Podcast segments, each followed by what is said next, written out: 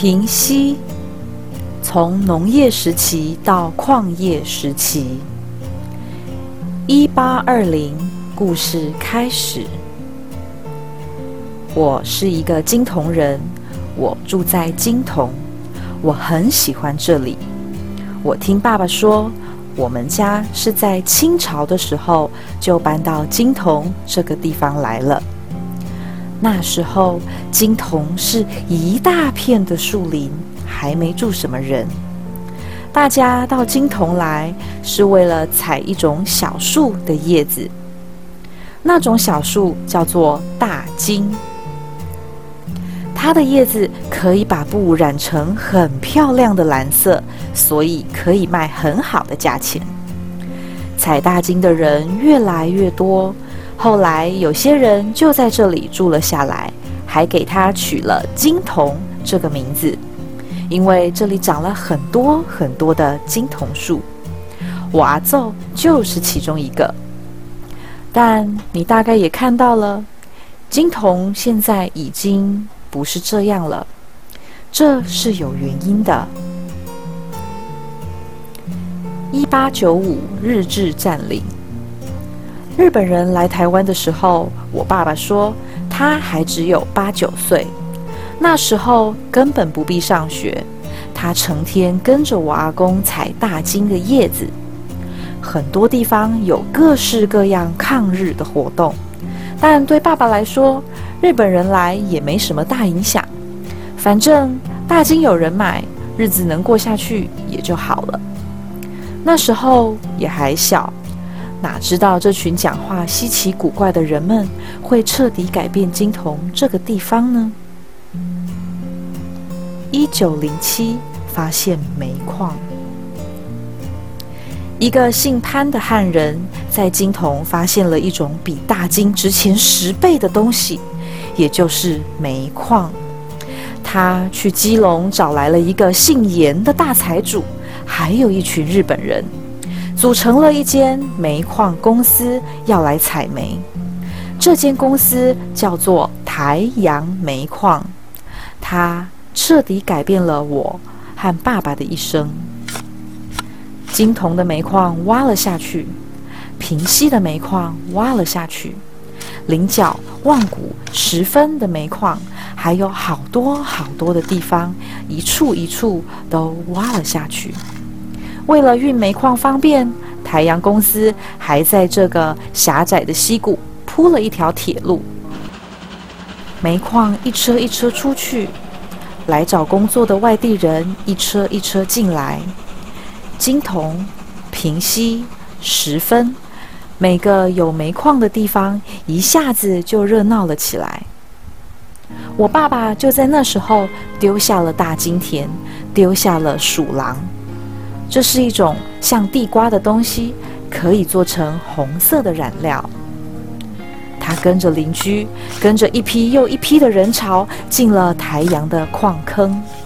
手上的工具从锄头变成了圆锹，挖起一块又一块黑漆漆的、像金子一样值钱的煤矿。我小时候，金童就是这个样子。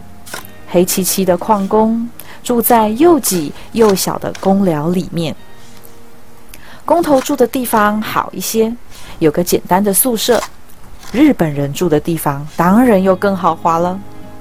这些宿舍都是台阳公司准备的，他们甚至还盖了一间太子宾馆，准备接待日本的皇太子。只不过皇太子大人始终没来过这里。太子宾馆后来就成了工头的俱乐部。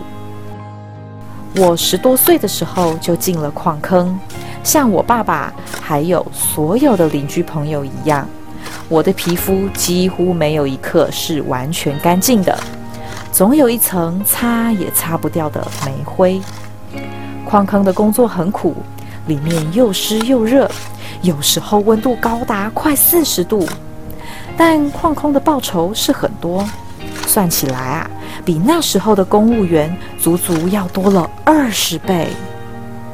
如果你问我喜不喜欢这份工作，我只能笑笑的回答：不知道。一九三九，二次世界大战。我进到矿坑的那时候，正在打仗，世界大战。美军在整个岛上四处轰炸，路上突然有人被扫射死掉，是常有的事情。我们的矿坑也是空袭的重点，因为没有了燃料，火车就不能跑了。所以矿坑旁边有一排防空洞，还有瞭望台。一发现有空袭，我们就躲进去，以免被炸死在矿坑里。我们都很注意战争的消息。当偷袭珍珠港成功的消息传进矿坑的时候，每个人都兴奋地大叫。一想到我们挖的煤可以给火车做燃料，而火车载的货物又可以对战争有帮助，我就更有精神，更卖力地做。能为天皇效劳是我的荣幸。可惜，这场战争并不如我们所愿。一九四五，台湾光复。台湾光复了。我收到的一张传单上面这样写着：“矿坑的日本人们一个一个像逃难一样的走了，而一批中国人说着我们听不懂的北京话、上海话、苏州话的中国人进来接管了矿坑。听说日本本土被美军投了两颗原子弹，所以不得不投降了。听说美国的麦克阿瑟将军。”跟中国的大总统蒋介石关系特别好，所以把台湾让给了中国。听说中国人在台北城里占领一间又一间的房子，还搬走了很多货物。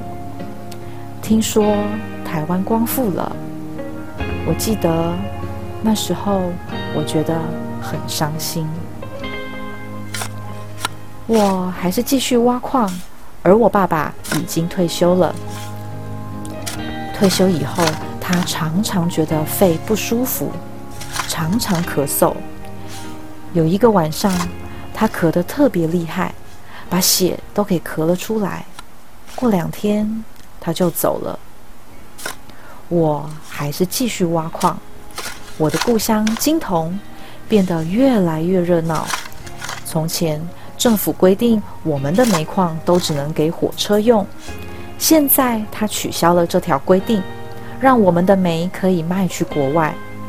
太阳公司因为这样多赚了好多好多钱。